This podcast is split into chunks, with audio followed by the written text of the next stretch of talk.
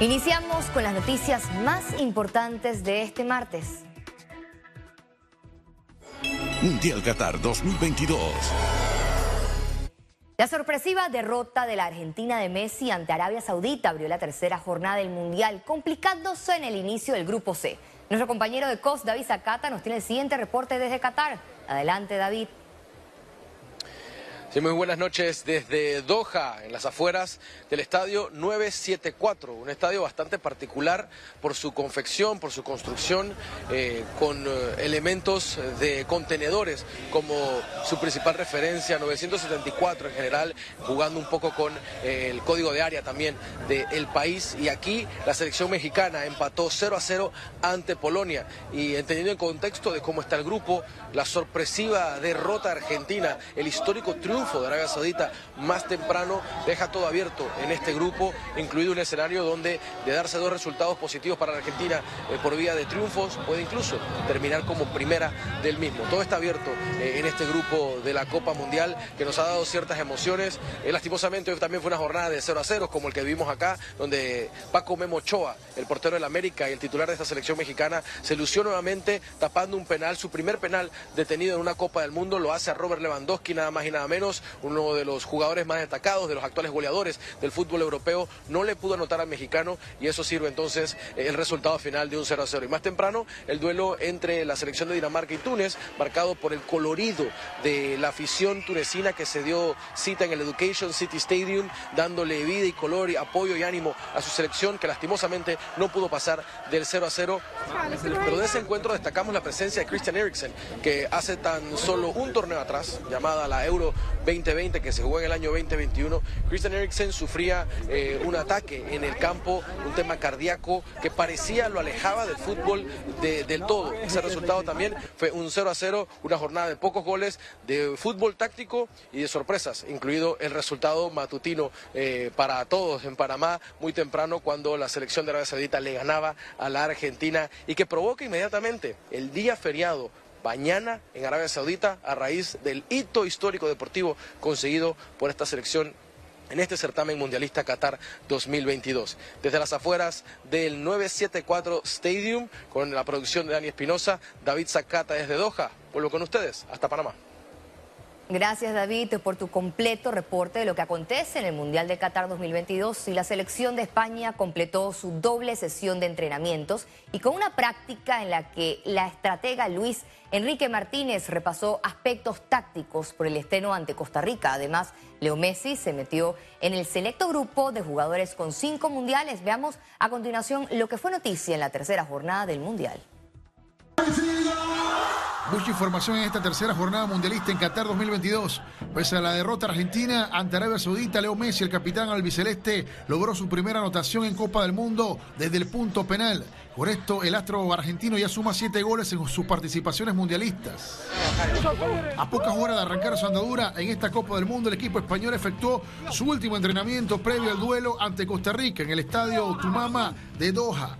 Morata, Ferran, Gaby y Pedri se retaron en un ameno partido de balonmano, una forma en que el entrenador busca integrar y generar un buen ambiente en conjunto y con un seleccionador. Luis Enrique, seleccionador español, atendió a los medios de comunicación en rueda de prensa antes de este compromiso. Claro que soy el líder de la selección. Yo tengo que decir quién juega, quién viene convocado, a qué hora viajamos, eh, de qué manera vamos a jugar. Es lógico. Lo que pasa es que ese es un líder a la hora de dirigir que tiene que dar poder a los jugadores para que den su mejor versión en la situación difícil que es jugar dentro del terreno de juego. A la selección de fútbol de Croacia concretó su última práctica de antesala a su compromiso contra la selección de Marruecos por el grupo F. Sonrisas y buen ánimo en el equipo que capitanea Luka Modric. El partido se jugará este miércoles a las 5 de la mañana. El equipo de Luis Vangal tuvo su sesión de recuperación bastante ligera. El ambiente en el campo de entrenamiento en Doha fue relajado luego de vencer a su similar de Senegal y sumar sus primeros tres puntos en la Copa del Mundo. Los familiares del equipo estuvieron presentes observando desde las gradas. Su próximo compromiso será contra el equipo de Ecuador. Canadá completó su sesión de entrenamiento un día de su primer partido contra la selección de Bélgica por el grupo F. Mucho trabajo físico en el conjunto norteamericano, igual que en un entorno de alegría y tranquilidad.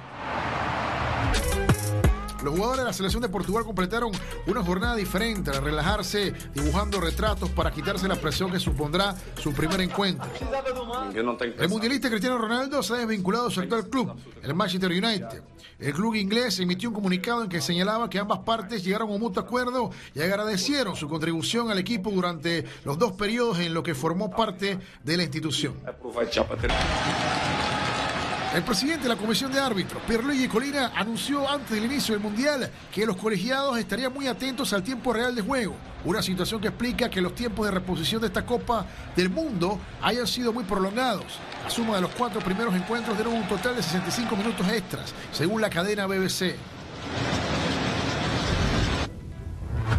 Y este martes 22 de noviembre se jugaron cuatro partidos de la Copa Mundial de Qatar 2022. Aquí te presentamos los resultados de los juegos de esta tercera jornada de fase de grupos. Veamos.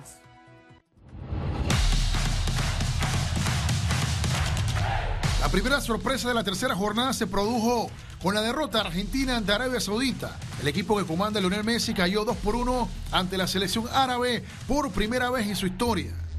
Túnez también logró asombrar luego de conseguir un empate 0 a 0 ante la selección de Dinamarca, que viene postulada como una de las selecciones capaces de sorprender para levantar esta copa. Un resultado idéntico se produjo en el enfrentamiento entre México y Polonia, que terminaron con un empate de 0 a 0.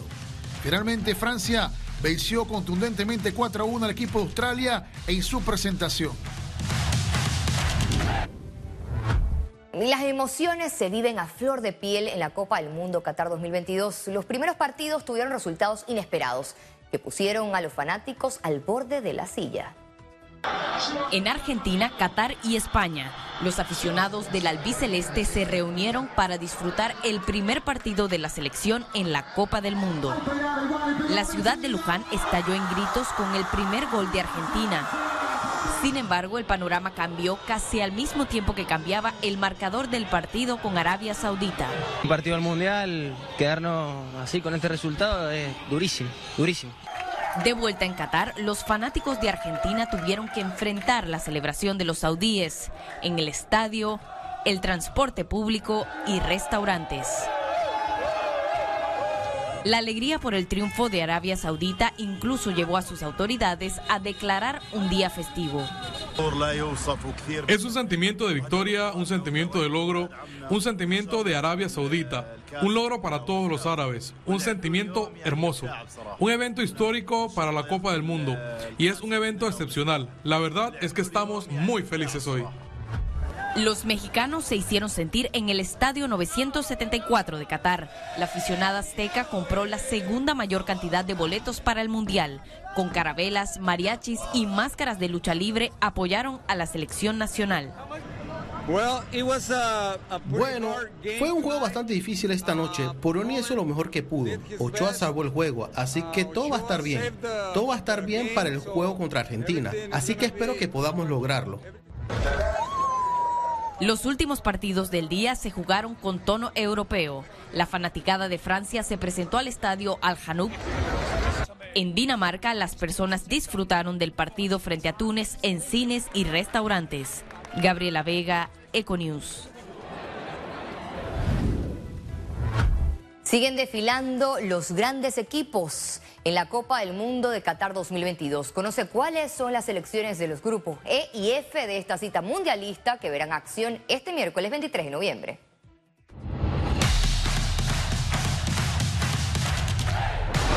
La cuarta jornada de la cita mundialista más importante tiene cuatro partidos a prepararse. Iniciamos a las 5 de la mañana con Marruecos frente a Croacia. A las 8 de la mañana, Japón se mida ante Alemania. A las 11 de la mañana, la fanaticada de España disfrutará del encuentro ante Costa Rica. Y el día termina con Bélgica enfrentando a Canadá. Cambiamos de tema. La nueva embajadora de Estados Unidos en Panamá prometió trabajar para combatir la corrupción en la región. También indicó que Estados Unidos no va a negociar el Tratado de Promoción Comercial con el país. Lista a trabajar. Fortalecer la cooperación entre Panamá y Estados Unidos fue la meta que trazó la nueva embajadora de la potencia económica en el país. Para lograrlo, Mari Carmen Aponte detalló ante la prensa una serie de prioridades. La primera de ellas fue la lucha contra la corrupción. Es bien importante que la corrupción se combata de una forma que no socave la democracia, que no debilite las instituciones gubernamentales. La diplomática estadounidense también indicó que apoyará en la salida de Panamá de listas grises europeas. Que nosotros no tenemos ningún interés en que Panamá se conozca como un sitio donde se esconde el dinero. O sea, que hay que mejorar eh, todos estos eh, señalamientos que han hecho Gafi.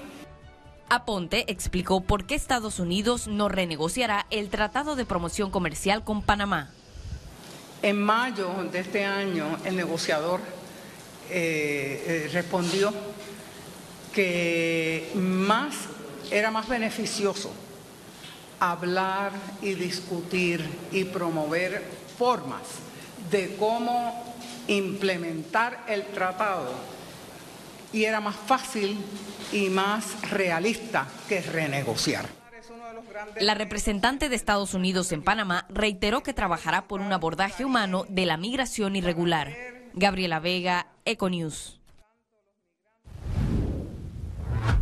El Tribunal Electoral reanudó este martes el uso de la aplicación para la recolección de firmas. El proceso inició con múltiples denuncias en la Dirección de Organización Electoral por las irregularidades en el sistema.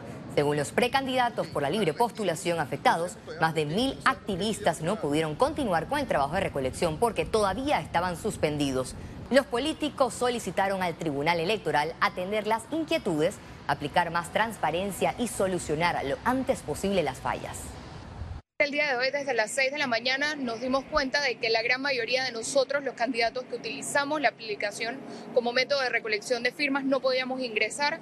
Eh, fue en ese momento que nos trasladamos al Tribunal Electoral, donde nos hacen saber que existe una lista de más de mil personas, eh, mil activistas que incluyen a más del 70% de los candidatos que usan la aplicación. A nivel nacional son más de mil activistas suspendidos, incluye inclusive eh, activistas que no han buscado ninguna firma, hoy día están eh, inactivos y no pueden utilizar el app. Eh, estamos tratando de entender cuáles son los recursos que se pueden interponer para así poder seguir utilizando el app. Bajar la criminalidad y los homicidios son dos de los retos importantes de los estamentos de seguridad en Panamá. El último informe del Ministerio Público reportó que desde el 1 de enero hasta el 31 de octubre de este año se registraron 401 homicidios a nivel nacional. El mes más violento fue septiembre con 56 víctimas, mientras que las zonas con índices altos son la provincia de Panamá con 152 muertes violentas, seguida de Colón con 91 casos y el distrito de San Miguelito con 68. Los homicidios hay bastante porcentaje de condena es mucho más del 50%. Yo diría que eh, si acaso el 5% de los, de, los, de los procesos que van a juicio por delitos de homicidio eh, son absueltos, pero la gran mayoría son con sentencias condenatorias. En el caso de los homicidios hay una tendencia a la baja si se compara con las 550 muertes registradas en el año 2021. El caso de, los de los homicidios obedece a situaciones que están dentro del bajo mundo. El mayor porcentaje de, de esos son resultados de cosas que entre ellos se están juzgando. Eh, lo cierto es que si nosotros orientamos a la gente, a las personas, al ciudadano, a la familia, seguro que esto va a ir disminuyendo. En los últimos días, organizaciones criminales acabaron con la vida de un hombre y su hija en Panamá Este.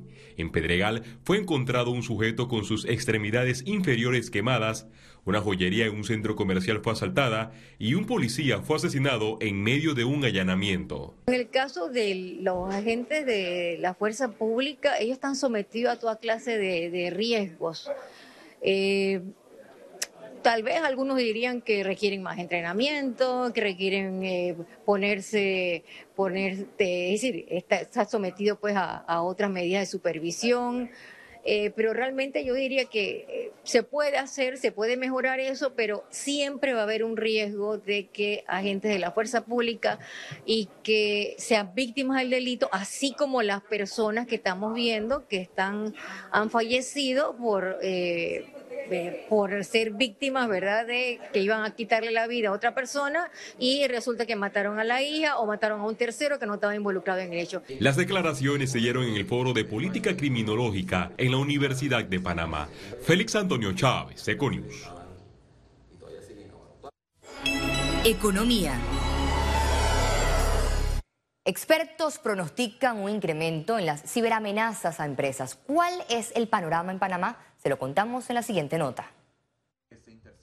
Las empresas y organizaciones en Panamá registraron un 73% de aumento en los ataques cibernéticos en lo que va del 2022. Así lo informó la compañía líder en ciberseguridad Soluciones Seguras, en el marco del Día Internacional de la Seguridad de la Información. Estamos viendo ataques eh, al correo electrónico para infectar con eh, ransomware, que significa sobornar o secuestrar el, servidor o la máquina. Eso eh, pide un pago con criptomonedas. Estamos viendo también ataques a eh, sitios web y ataques a páginas eh, bancarias donde se está tratando de tener una página muy parecida a un banco de la localidad con la intención de robar la información del usuario, el password y los otros datos. Es muy importante tomar en cuenta, digamos, las medidas y concientizarnos a todos de tener ciertas capas de seguridad, no solamente en nuestros dispositivos que más utilizamos, sino también tener un backup de la información, eh, no darle clic, reitero nuevamente, eh, a links que no esperamos y mucho menos promociones que tampoco sabemos que muchas veces no, no, es que son ciertas. Eh, y que bueno nos llevan a, a, portales maliciosos que al final buscan robar la información. Explicaron que la mayoría de estos ataques es por la baja inversión en ciberseguridad. Los presupuestos de tecnología en general en Panamá rondan por el 2, 3, 4% del presupuesto total de una empresa y normalmente no es más del 10 o 15% de eso que se destina a ciberseguridad. Siempre eh, eh, hay que tener la, capacidad de, de repente de, analizar un, correo que te estén enviando, ver si realmente el origen es el adecuado. Eh, tener esa capa de seguridad adicional, nosotros de, desconfiar de cualquier promoción que nos estén enviando. Los pronósticos son que en 2023 aumentarán los ataques. Incluso advirtieron que ahora con el Mundial de Fútbol, el objetivo son los sitios de apuestas. Todo lugar donde hay muchos usuarios que están visitando es un lugar donde puede haber un ataque nuevo tanto en lugares de apuestas donde vas a estar dando información monetaria, esos son eh, muy peligrosos y uno tiene que tener mucho cuidado que estás eh, hablando con un sitio de reputación y que no vaya a hacer algo que no debería, pero inclusive sitios donde lo vas a ver en vivo. El hacktivismo y los deepfakes son los nuevos ataques que encabezarán la agenda de ciberseguridad en 2023. Ciara Morris, Econews. El sector inmobiliario realizará Expo Inmobiliaria a cubrir del 26 al 21 de enero del 2023. Esta feria, a realizarse en el Panama Convention Center, contará con más de 200 proyectos a la venta entre residenciales y comerciales. Para esta ocasión, Acovir aspira a cerrar ventas arriba de los 100 millones de dólares. Los asistentes tendrán la opción de cotizar con 10 bancos. La convocatoria se da en el marco de un crecimiento del sector inmobiliario en el 2022, en el primer semestre, hemos visto un incremento de un, de un poco más del 21% en comparado con el 2021. Bueno, los requisitos de los bancos eh, son los, los, típicos, ¿no? Las cartas de trabajo, las fichas, las fichas básicamente, eh, copia de cédula eh, o tener la cédula a mano.